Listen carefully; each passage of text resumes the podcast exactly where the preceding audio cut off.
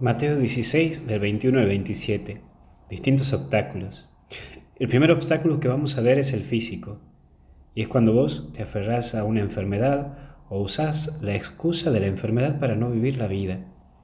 Suena un poco raro, pero para no cambiar de actitud de vida y tu modo de vivir, es como que te aferras a una enfermedad o usás de obstáculo la misma enfermedad o algo físico. No, no puedo porque me puede faltar el aire. No, no puedo porque puedo llegar a tener arritmia. No, porque soy diabético. No, porque soy gordo. No, porque soy flaco. Sí. Me pongo a pensar en cuántas personas con situaciones físicas difíciles nos dejaron ejemplo de superación y de lucha.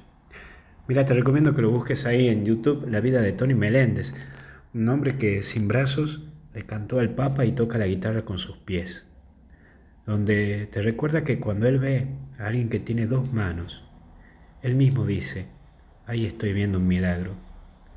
Así que no olvides que las excusas son excusas, que no hay más límite el que vos mismo te pones. Pero también están los obstáculos físicos y los psíquicos.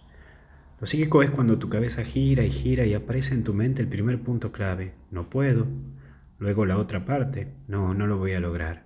Y así empieza a girar en vos un mundo de sensaciones que se mezclan lo imaginario, lo posible, lo irreal.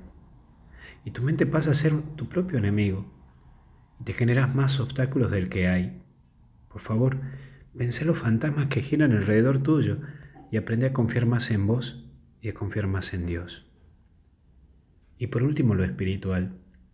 Cuando tenés una distancia con Dios, porque lo ves como lejano, o te enojas a esa mirada de un Dios de un mero cumplir. Hay veces que vos mismo te pones el obstáculo con Dios y no te das cuenta que es tu compañero de camino, el que te acompaña y el que te guía.